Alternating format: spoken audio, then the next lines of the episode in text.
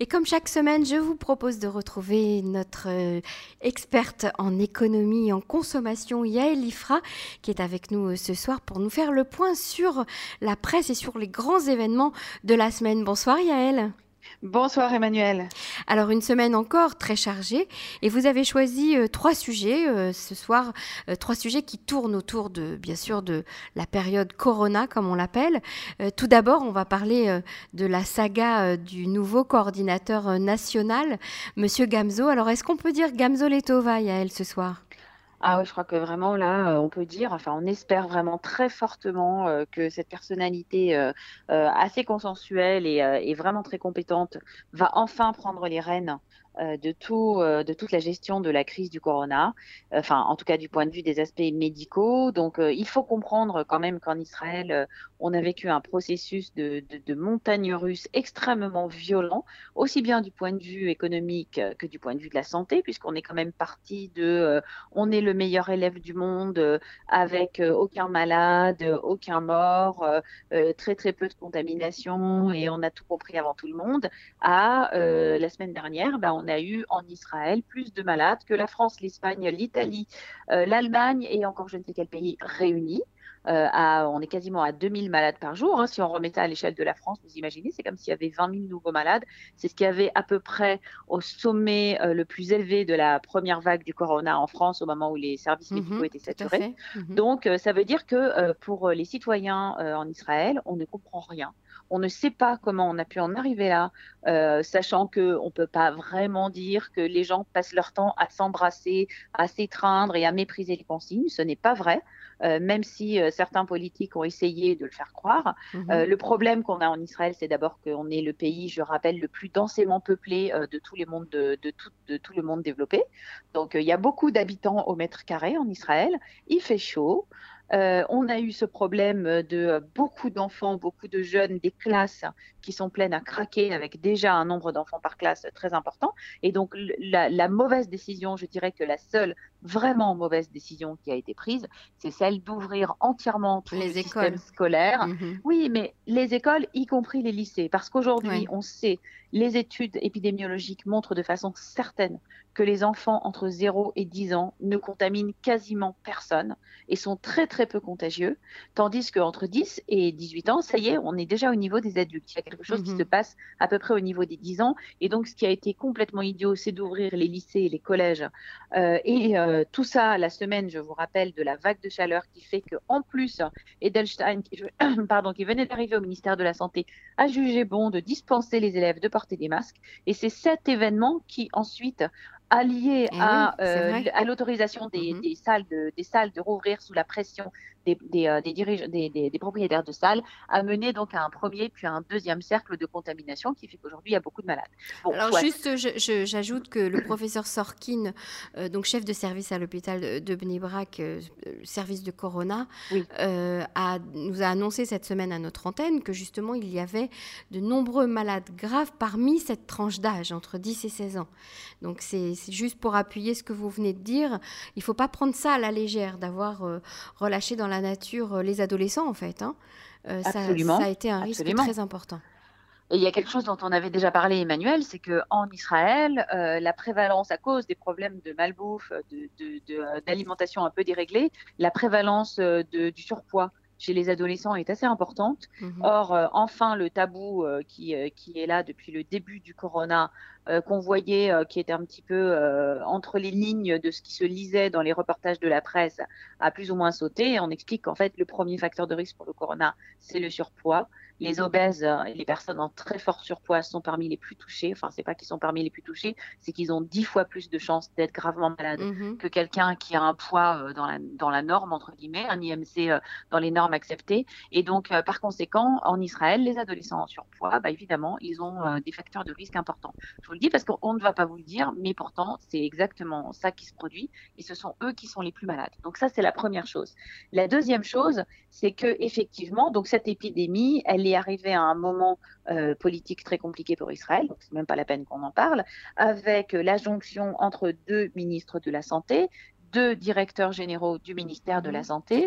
Et donc, euh, et, et, le moment où on a senti que le contrôle avait été pris sur la crise du corona, excusez-moi, c'est un peu compliqué parce que j'essaye de joindre plein de facteurs pour créer une image globale, c'est le moment également où l'armée avait pris euh, le contrôle de toute la chaîne logistique. On se souvient des distributions de colis à Bnebrak, etc.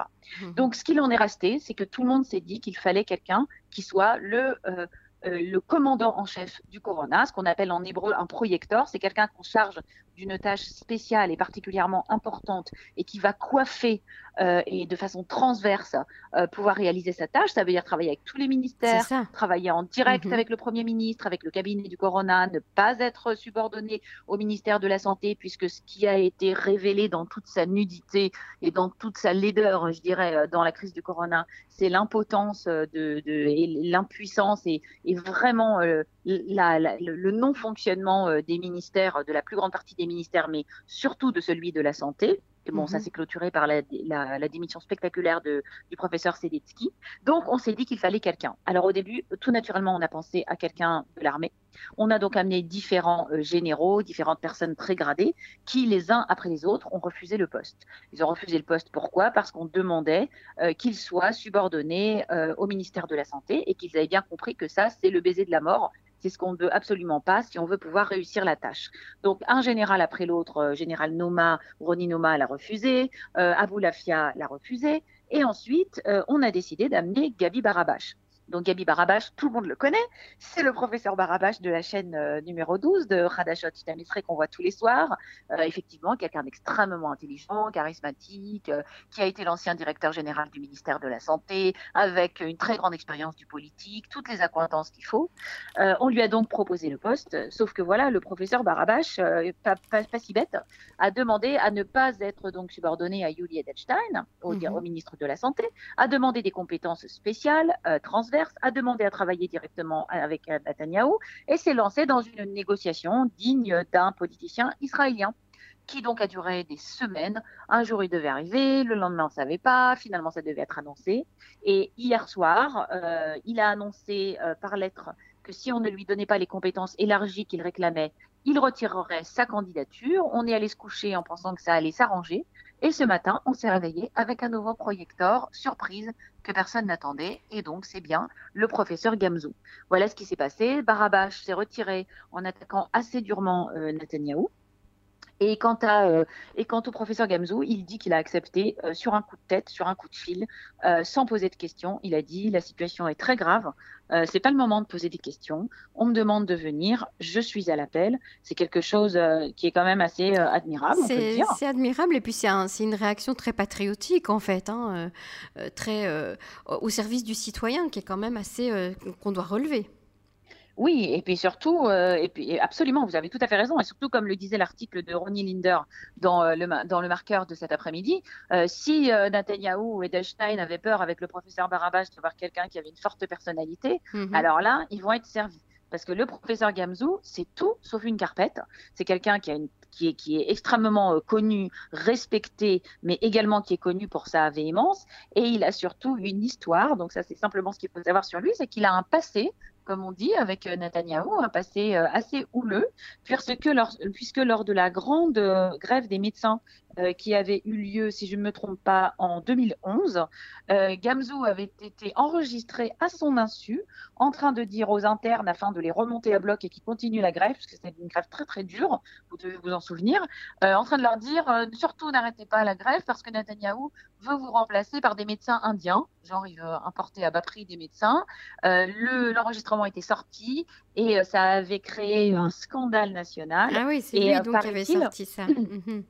Absolument. Il paraît-il que la rancune entre la famille Netanyahou et, euh, et, euh, et, Ronnie Gamzou a duré très longtemps. D'ailleurs, euh, euh, Netanyahou avait demandé la tête de Gamzou et c'est Litzman qui s'était interposé, qui avait refusé de le licencier. Donc, ce qui est intéressant, c'est que euh, le professeur Gamzou est quelqu'un qui a donc déjà dirigé le ministère de la Santé, qui dirige l'hôpital Irilov, très forte personnalité et tout laisse à penser qu'il ne se laissera pas marcher sur les pieds. Il nous faut absolument quelqu'un qui puisse prendre le contrôle de cette crise dont on a un peu perdu euh, la direction. Ça ne veut pas dire qu'Israël est particulièrement euh, mauvais dans, dans, dans, dans, les, dans les euh, statistiques de santé, mais par contre, dans la gestion de crise, on est très, très mauvais. Mmh. Et donc, Netanyahou, ce soir, lors de la conférence de presse, a annoncé de façon spécifique que le professeur Gamzou serait responsable des tests, des fameuses dicote dont on n'en mhm. peut plus d'entendre parler, ainsi que de toute la euh, chaîne de contamination qui est le point très très faible d'Israël. On le sait, on n'arrive pas à couper la chaîne de contamination, on n'arrive pas à rendre les résultats des tests à temps. Netanyahu a bien dit, il sera responsable de tous les laboratoires de tout le pays et de mhm. la gestion de toute la chaîne de contamination. Euh, S'il s'attelle à la tâche et qu'on lui donne ses responsabilités, alors peut-être pourra-t-on arriver à quelque chose. Sinon, eh bien, il deviendra euh, un nouveau bouc émissaire dans une longue chaîne. Il prend un risque, hein. il prend un gros risque quand même. Absolument, absolument, courageux. Tout à fait. Alors toujours euh, sur le thème du, corona, euh, Yael, on, doit continuer d'expliquer à nos auditeurs mm. la saga du Mahanak, comme on l'appelle en hébreu. On peut dire cette espèce d'allocation ou dotation qui cadeau. Hein, c'est un cadeau en fait. Ah oui, le cadeau, hein, le cadeau.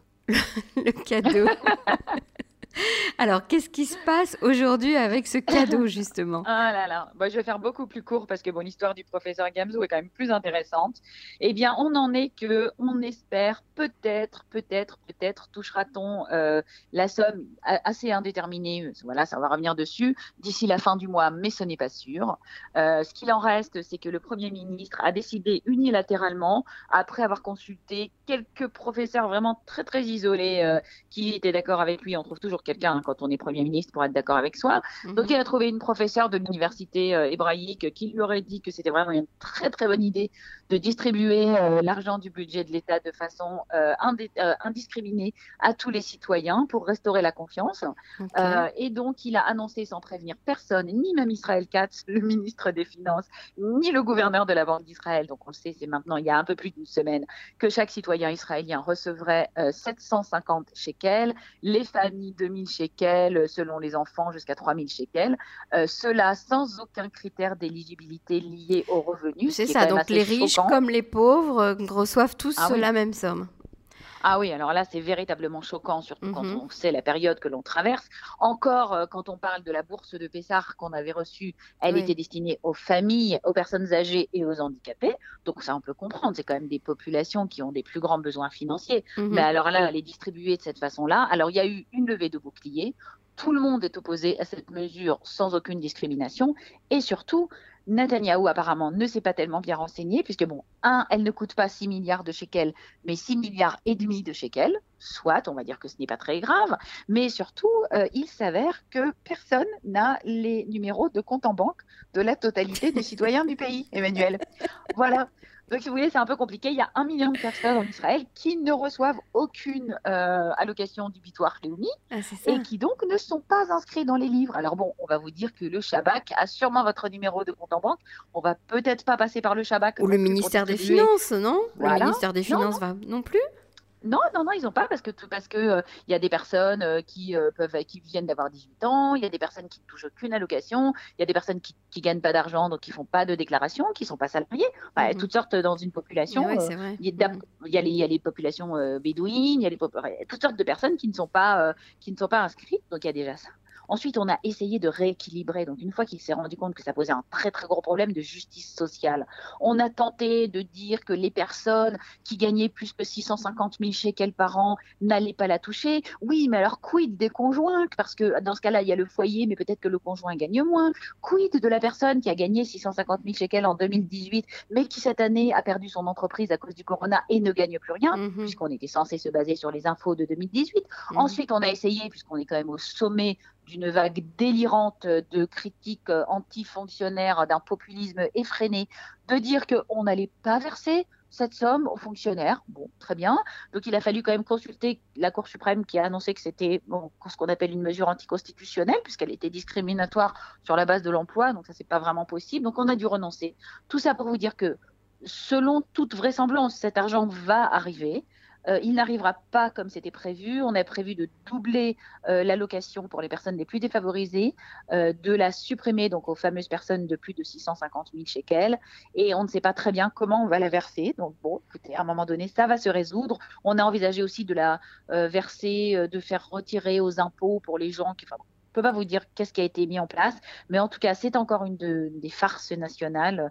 Voilà, ça montre la gestion erratique de la crise, euh, la façon qu'ont les hommes politiques d'essayer d'exploiter euh, des moments qui sont vraiment euh, je dirais que c'est pas le moment euh, de faire ça. On a envie d'un pouvoir qui est stable. On a envie d'un gouvernement qui tienne ses annonces. On a envie d'une politique dont on voit le bout. On a envie qu'on nous aide à mhm. retrouver du travail, à nous requalifier professionnellement, à construire des infrastructures, à mettre en place des hôpitaux, des postes de soignants, des services à la personne, tout ce qui manque en Israël, mettre de l'argent sur la formation professionnelle, dont je rappelle, on en a déjà parlé, qu'elle est dotée d'exactement 200 millions de shekels par an. Vous voyez ce qu'on ferait avec 6 milliards et demi de shekels. Mhm. voilà. Donc voilà pour expliquer que même si l'État veut montrer sa puissance, euh, parfois, euh, il vaut mieux euh, prendre conseil auprès des, technocrates, que ça prenne un peu plus de temps et que l'argent soit bien dépensé. Alors juste pour féliciter une initiative, on va dire solidaire hein, de la part de la population, c'est toutes les cagnottes qui ont été mises en place ces derniers jours pour justement les gens qui estiment que c'est cette fameuse, ce fameux cadeau, eh bien ne leur revient pas et ferait mieux d'aller dans les poches de ceux qui en ont vraiment besoin. on a vu un mouvement vraiment très très solidaire au sein de la population et ça c'est aussi c'est à saluer. Alors le troisième sujet euh, Yael euh, dont on c'est un sujet un peu plus technique mais qui est aussi très important, c'est l'opportunité d'ouverture de, des marchés à l'importation. Alors ça c'est aussi dû au corona je pense. Hein Absolument, oui, c'est dû au corona. Et en fait, on a eu, vous vous souvenez qu'on avait parlé la semaine dernière, ou il y a deux semaines, de la fameuse, excusez-moi pour l'hébreu, Rock Esderim, donc la fameuse loi euh, d'ajustement financier, dans mhm. laquelle figure parmi de nombreux chapitres, un gros, gros chapitre sur les standards industriels et les normes industrielles. Alors, vous savez qu'en Israël, on en a déjà parlé, euh, pour, euh, enfin pas pour, Israël étant un pays insulaire qui s'est créé avec une identité très très forte,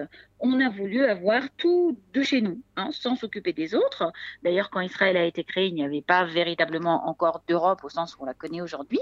Et donc, Israël s'est développé avec une industrie autarcique, sa propre industrie, enfin nos propres, nos propres tout, hein, on va le dire comme ça, mhm. et euh, la volonté d'avoir notre propre industrie et nos propres standards. Et donc, euh, Israël a développé un système extrêmement complexe, comme vous pouvez l'imaginer, Emmanuel, de standards et de normes industrielles qui ne sont pas toujours alignés sur ceux de l'étranger. C'est ça le problème. Au fil, mhm. bien entendu, mais pas seulement. Au début, c'était pas, on ne sait pas pour quelles raisons, c'était pour des raisons, euh, on va dire un peu d'autarcie. Mais au fil des années, ce qui s'est passé, c'est que cette euh, situation a été exploitée de façon absolument éhontée par une association extrêmement puissante en Israël qui s'appelle l'Union des industriels qui est donc, euh, euh, on va dire, euh, l'union de, toute l'industrie blanc-bleu en Israël, mhm. qui sont donc des personnes qui crient sans cesse au loup quand on veut faire rentrer des produits qui ne sont pas israéliens, alors que eux-mêmes, comme on en a déjà parlé, ont une productivité très basse, un niveau d'investissement beaucoup trop bas. On ne parle pas de l'high-tech ici, hein, on parle plus de mhm. l'industrie traditionnelle, et que donc les prix sont très élevés. Et donc, que se passe-t-il? On a mis en place de façon totalement incroyable 510 euh, standards industriels pour toutes sortes de produits. Euh, et on les a classés, parce que sinon ça serait pas marrant, en trois groupes. Donc le groupe 1, le groupe 2, le groupe 3. Donc dans le groupe 1, c'est les produits qui euh, sont les plus, entre guillemets, dangereux ou qui pourraient poser des problèmes de sécurité dans leur utilisation. Il y a plus de 250 ou 300 produits qui se trouvent dans ce standard-là. Le, il y a un deuxième groupe et un troisième groupe. Très bien. Alors, une fois qu'on a dit ça, euh, qu'est-ce que ça veut dire le groupe? Ben, Ça veut dire qu'on a aussi créé une institution qui s'appelle en hébreu le Machonet Kanim, c'est-à-dire l'Institut des standards industriels, qui a donc un laboratoire et que si vous êtes un importateur, imaginons que vous voulez importer une poussette, pour votre bébé, euh, pour un bébé. Alors vous devez euh, présenter le prototype de la poussette, le faire tester par le laboratoire, faire tester chaque modèle. Évidemment, ça coûte très très cher. Puis vous avez un peu à l'image des cornflakes et de tous les produits dont on a parlé tant de fois, Emmanuel, un contrôle de chaque container au port vous devez payer évidemment l'entreposage de vos produits au port jusqu'à ce qu'ils soient libérés. Et bizarrement, les normes israéliennes sont beaucoup plus drastiques et beaucoup plus compliquées que les normes européennes, parce qu'en fait, il suffirait simplement de dire, il y a un standard européen, les pays d'Europe, ils sont 30, ils ont mis des dizaines de milliards d'euros dans des processus de standardisation. Ça, le travail a déjà été fait. Pourquoi Mais exactement. Mhm. Mais exactement. Donc, prenons la norme européenne. Ah, mais non, pas du tout, parce que imaginez-vous, ça voudrait dire qu'on serait plus un, pays souverain. Ça serait terrible. Donc, du coup, euh, la plupart, beaucoup de produits sont refusés, et c'est pourquoi en Israël, il y a si peu de choix, puisque ce Mahon Kanim, il appartient au ministère de l'économie qui gère également l'industrie israélienne. Et donc, bizarrement, les standards israéliens, il y a plein de produits qu'on n'arrive pas à faire rentrer parce qu'ils ne sont pas conformes. C'est comme ça que vous vous retrouvez. Je donne un exemple populaire pour que les gens comprennent. C'est pour ça que, par exemple, en Israël, quand vous allez chez Ikea, vous avez deux modèles de lit d'enfants, alors que dans le reste du monde, il y en a 40. C'est ça. C'est parce que tous les autres, bizarrement, ne passent pas le contrôle ils n'arrivent pas à passer. Donc le ministère de, alors le dans la ROC à donc la fameuse loi du ministère des Finances, on propose carrément de complètement vider euh, tout ce, toute cette chose de son contenu, de supprimer le fameux groupe 1, donc le groupe qui est le plus, euh, le plus euh, exigeant, et de tout passer en groupe 2 et 3, où là on se contente d'une simple déclaration avant de faire rentrer les produits. et donc Amir Peretz, qui est maintenant le nouveau ministre de l'économie, et je rappelle un très grand protectionniste, Amir Peretz a donc été chef de la Route. Et il est lié avec tout ce qui est local, autarcique, protectionnisme, il faut quand même le dire. Donc il s'est empressé de sortir un décret concurrent beaucoup plus light, mais qu'il essaye de faire passer en parallèle, en disant que lui, il va faire passer une centaine de produits du groupe le plus grave dans le groupe le moins grave, etc. Euh, et qu'il euh, va essayer de faciliter euh, les contrôles. Mais tout ça, c'est pour vous dire, parce qu'on va passer aussi derrière un petit coup sur l'alimentation, c'est que cette crise du corona, finalement, avec cette, cette crise aiguë de l'économie, représente malgré tout une porte d'entrée pour des réformes importantes qui n'auraient jamais, jamais, jamais eu lieu si on était en pleine prospérité économique avec des ménages qui peuvent, je le dis familièrement, allonger pour payer euh, trois fois plus cher euh, que le prix de l'étranger les mêmes produits. On se rend compte que le pouvoir d'achat des Israéliens est dramatiquement atteint que la demande intérieure va énormément baisser.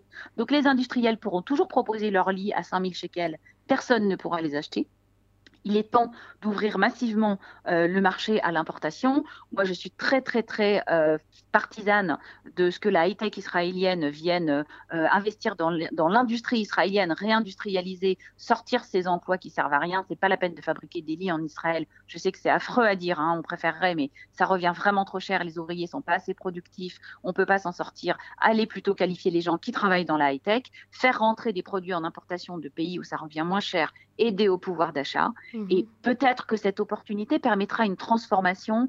Euh, il faut sortir de ces, de ces emplois industriels. En France aussi, ils ont été détruits depuis longtemps, ces emplois, on le sait mhm. bien. Et quelles que soient les tentations protectionnistes, voilà, il faut absolument avancer. Euh, là, il y a pas, on est un petit pays insulaire avec quasiment pas de matières premières. On n'a pas de forêt pour fabriquer du bois, du papier, etc. C'est des choses qu'on doit importer. Il faut mhm. qu'on se concentre sur notre matière grise qu'on a, Dieu merci, en grande quantité et en grande qualité, il faut l'exploiter. Et pour terminer, Emmanuel, une excellente nouvelle. Oui, alors justement, ça reste dans la consommation, cette excellente nouvelle d'ailleurs. Hein. C'est un sujet euh, qui nous touche tous parce que qui n'a pas dans son placard une boîte de cornflakes, Yael? Exactement, Emmanuel. Et qu'est-ce qu'on en a parlé de ce sujet? Combien de fois j'ai expliqué? Figurez-vous, révolution, ça a fait la une du Mammon de Yedi Chronot cette semaine la Rabbanout d'Israël a décidé d'accepter les certificats de cache-route de l'étranger. Imaginez-vous, c'est extraordinaire.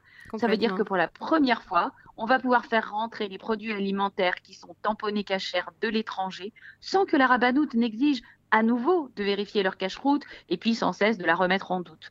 Donc ça veut dire qu'on espère très fort que d'abord on va avoir plus de choix, parce qu'en Israël, il y a très très peu de choix dans les produits alimentaires, mhm. qu'on va avoir des produits moins chers qui vont arriver plus facilement. C'est vraiment un, vœu qu'on fait parce que euh, au niveau du consommateur israélien, euh, pour tout, hein, je veux dire, je parle aussi des ampoules électriques, des couches, etc., qui sont, qui sont concernées par les fameuses normes et les standards industriels. Euh, un consommateur qui a du choix, c'est aussi un consommateur qui consomme euh, euh, de façon plus intelligente, Mieux, qui va pouvoir comparer les prix. Mhm. Il va y avoir de la concurrence, les prix vont baisser. Les entreprises israéliennes qui sont en plein processus de, de reprise d'efficacité, puisqu'on voit bien que les gens ne sont pas retournés au travail. On espère que ça va aussi être répercuté. Et pour le coup, j'ai tapé sur Amir Peretz, mais il a quand même dit que euh, selon, avec sa réforme, les, euh, les, importateurs devraient gagner à peu près 900 millions de shekels cette année et qu'il surveillera de près que cet argent revienne, soit répercuté vers les consommateurs. Ça veut dire avec une baisse des prix des produits, donc dont la baisse des prix des cornflakes. Et pas seulement, et des ampoules électriques, et des poussettes, euh, et, et, de, et des piles, et des tétines. Je ne peux pas vous dire le nombre des tronçonneuses. Et... liquide de frein. J'ai passé en, revue la liste des standards, c'était complètement fou. Quoi. Incroyable. Voilà, donc vous imaginez qu'Israël reteste toutes les cocottes minutes, tous les liquides de frein. Enfin, je veux dire, c'est des produits qui sont certifiés dans le monde entier, y compris aux États-Unis, où il y a des standards aussi qui sont, qui sont assez, euh, assez exigeants. Pourquoi mhm. est-ce qu'on ne pourrait pas les accepter alors qu'on est un tout petit pays? Ça paraît complètement fou. Eh bien, ça, c'est une bonne nouvelle et c'est bien de terminer cette revue de presse sur une bonne nouvelle, Yael. Ça nous remonte, euh, le, ça nous redonne du courage pour la suite. Merci en tout cas et on se retrouve la semaine prochaine sur les ondes de Cannes en français. À bientôt. Merci Emmanuel. Au revoir. Au revoir.